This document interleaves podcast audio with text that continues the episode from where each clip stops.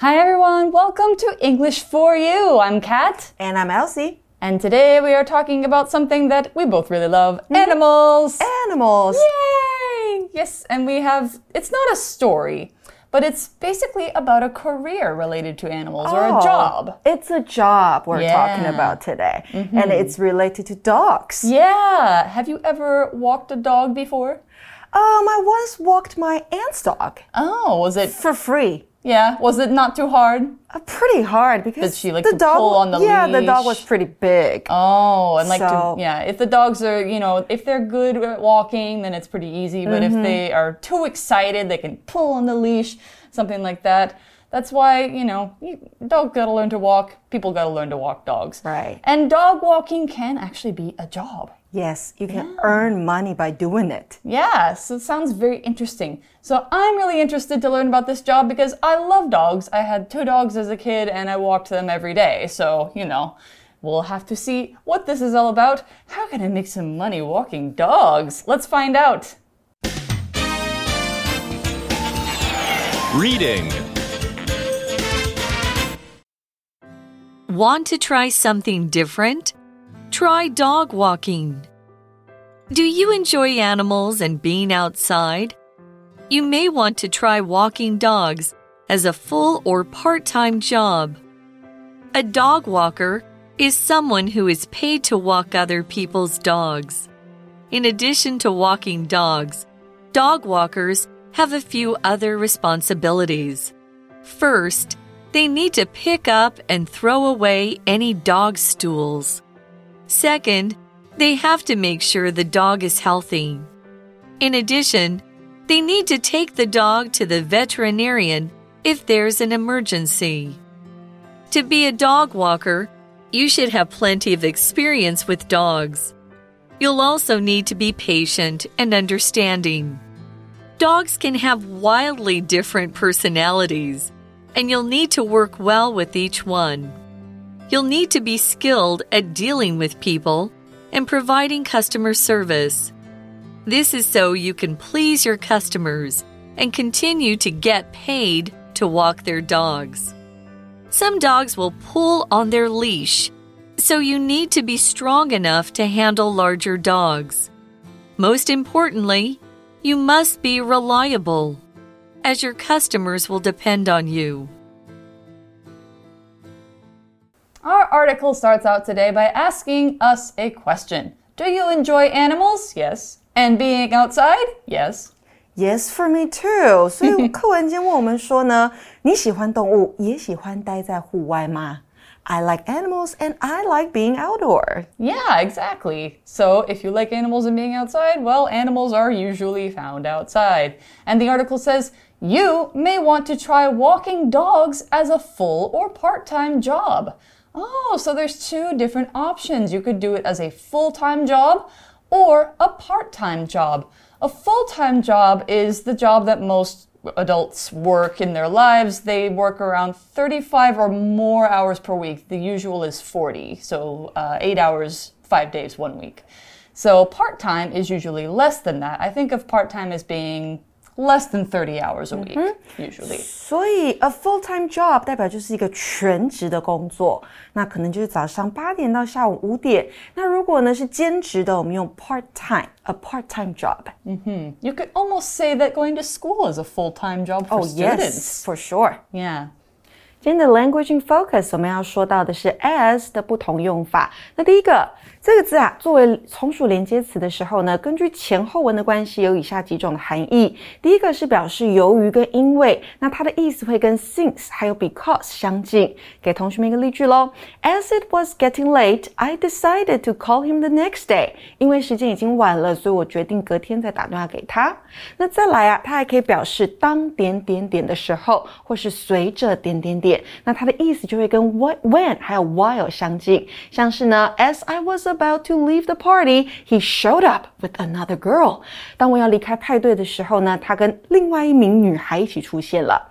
那再来啊，as 也可以当做介系词使用哦，用来表示身为、作为。For example, as a doctor, he always tells his patients that it's important to exercise regularly. 身为一位医生，他总是告诉他的病人，规律运动是很重要的。那再来一个，as 还可以作为副词，代表和点点点一样的如何如何。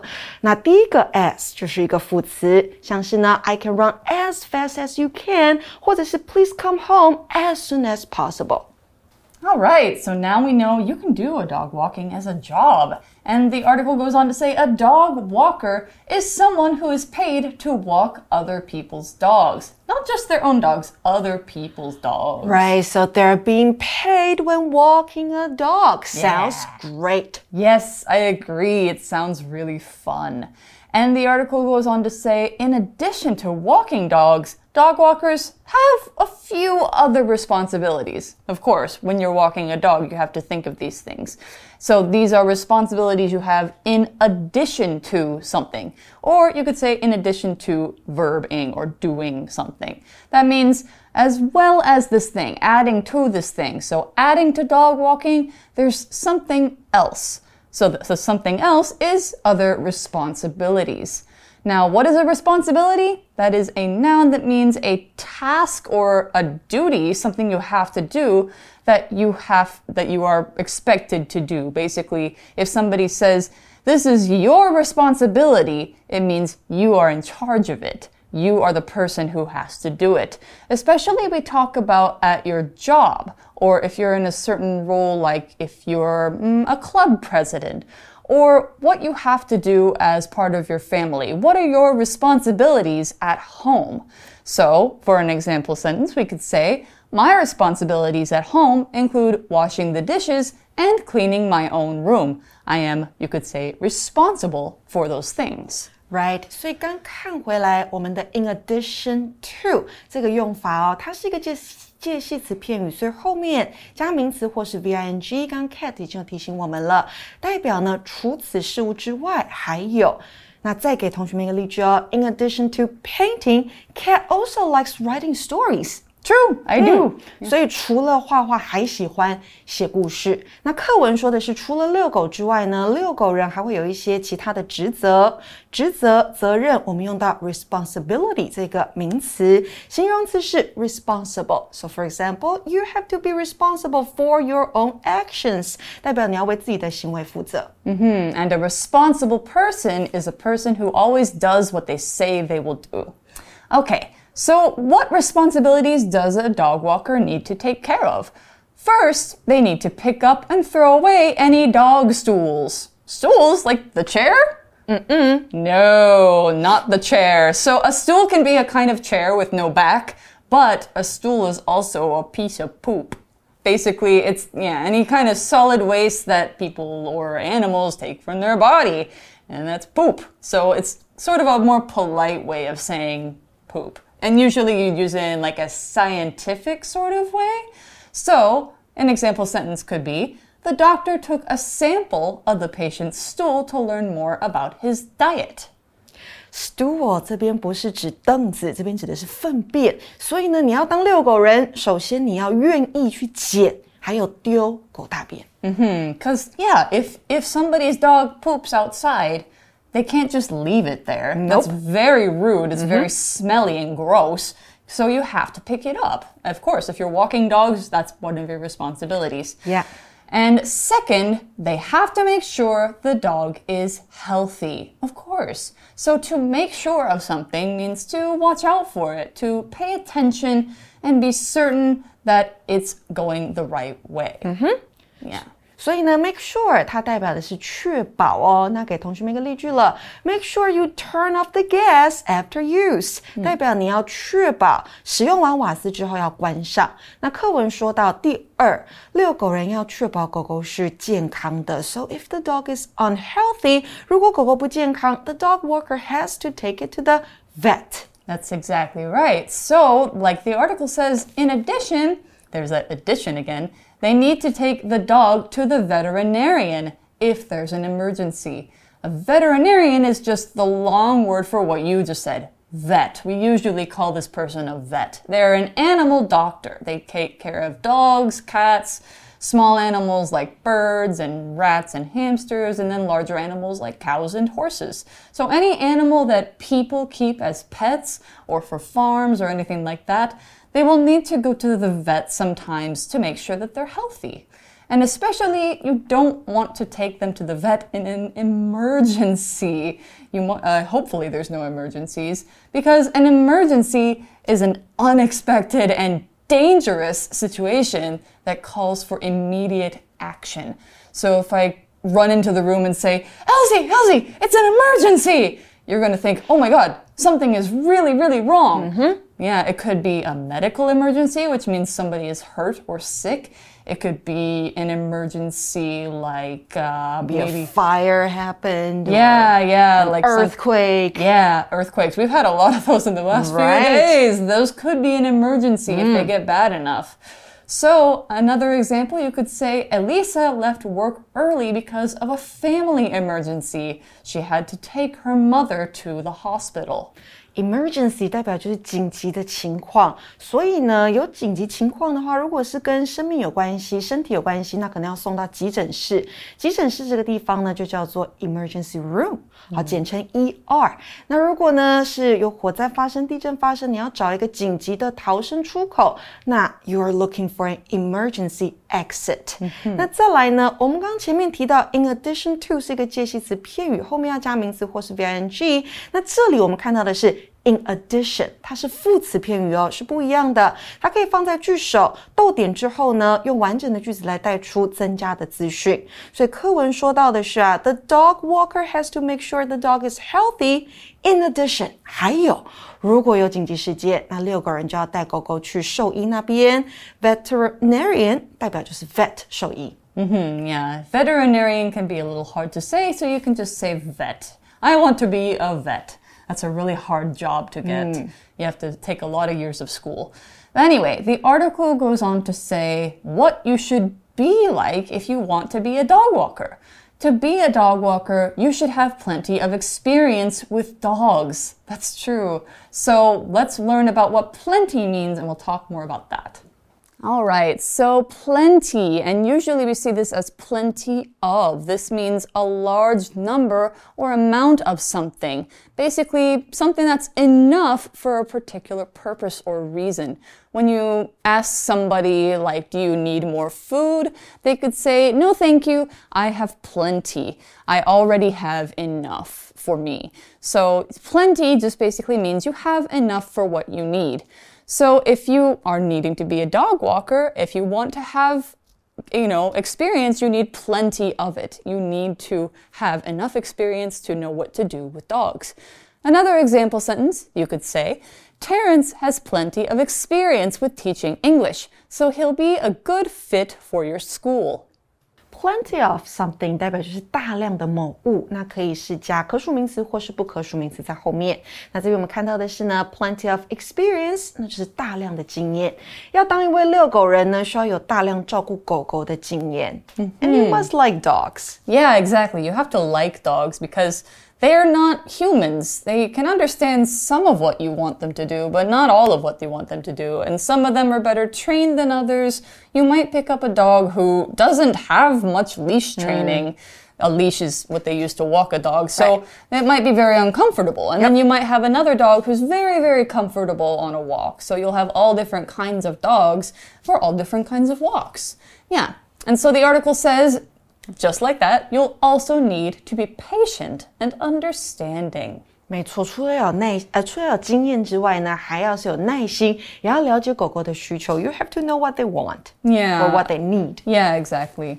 The article says dogs can have wildly different personalities, and you'll need to work well with each one. So, a personality is your emotional qualities, the ways you behave that make you different from other people, or make dogs different from other dogs. Basically, animals can have personalities, people can have personalities. So, you know, you have to know what they're like and what they need. So for an example sentence, you could say, Kira has a shy personality, but she's also very funny once you get to know her. Personality 指的是一个人的个性或是性格，当然动物也是有它的 you need to describe your personality with three adjectives, Kat, -hmm. what would they be?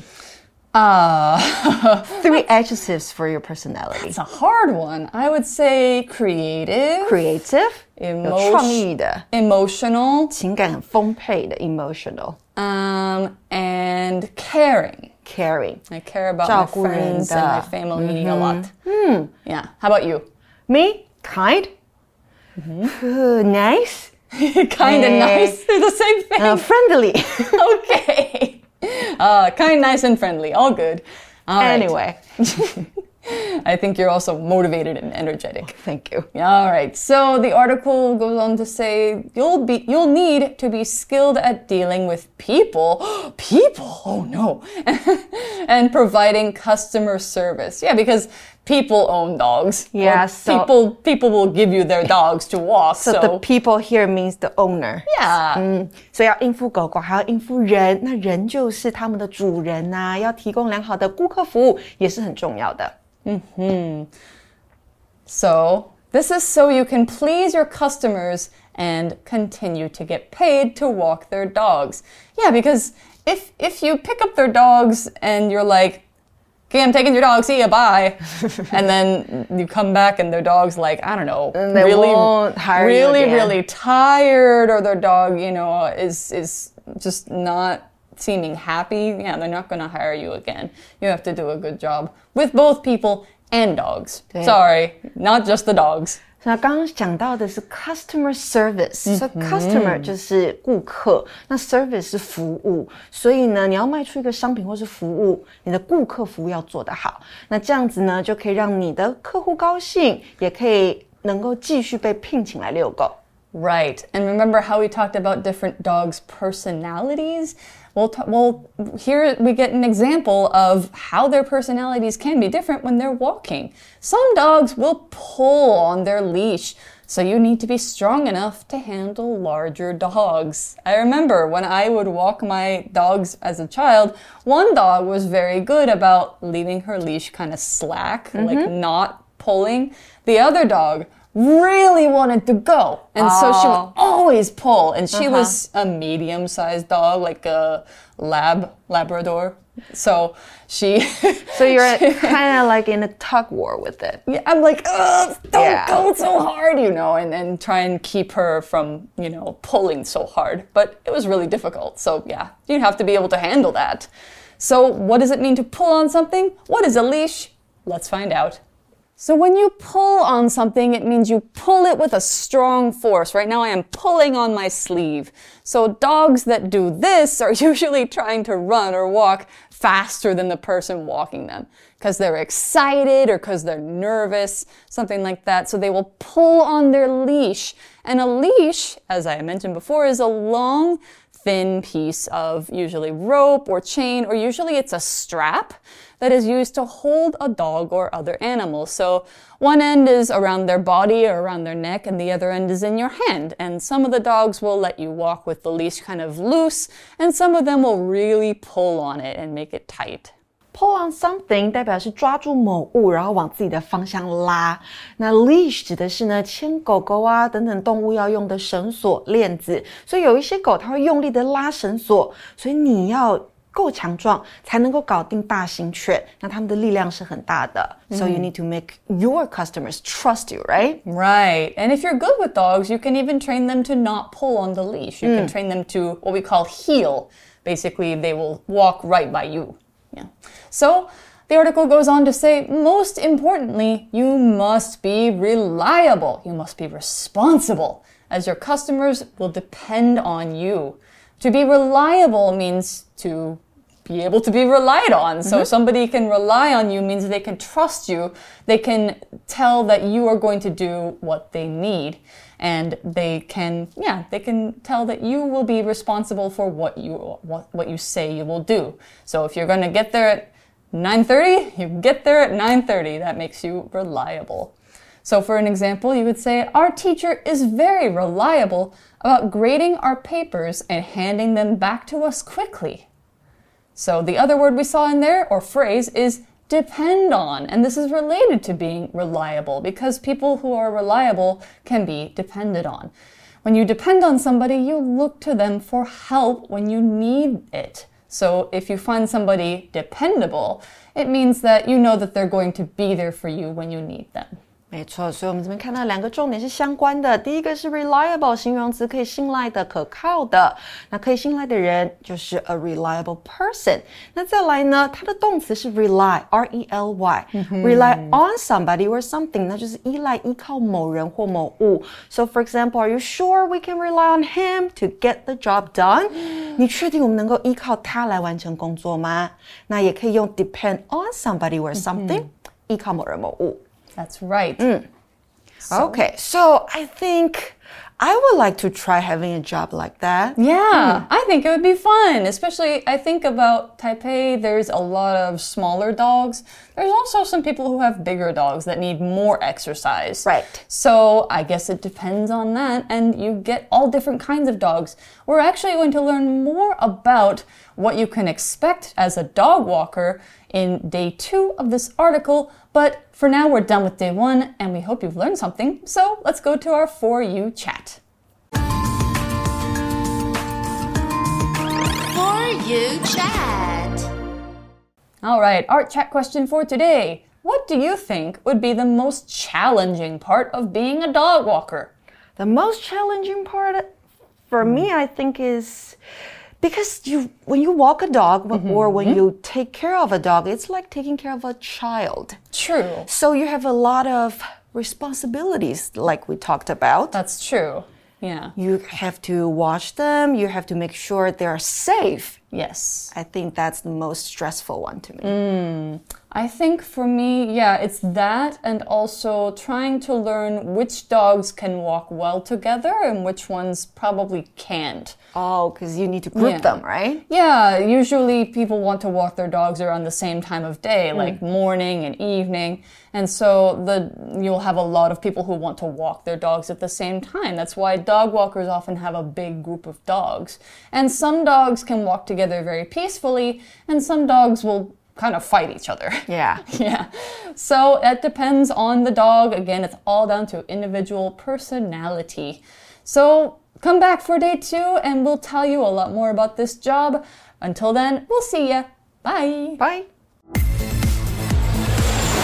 Vocabulary Review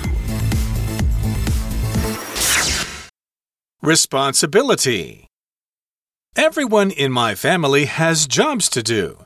One of my responsibilities is to take out the garbage twice a week. Stool. Please take this cup to the toilet. The doctor needs you to provide a stool sample. Emergency. The teachers are trained to deal with emergencies such as fires and earthquakes. Plenty. Heather doesn't have much time these days, but she'll have plenty of free time during her summer vacation. Personality. One girl in the class never talks to anyone, so we think she has a shy personality. Reliable. Ned is a reliable worker who always arrives at the office early and rarely takes any sick days. 智慧小补帖。 Veterinarian. Veterinarian. Leash.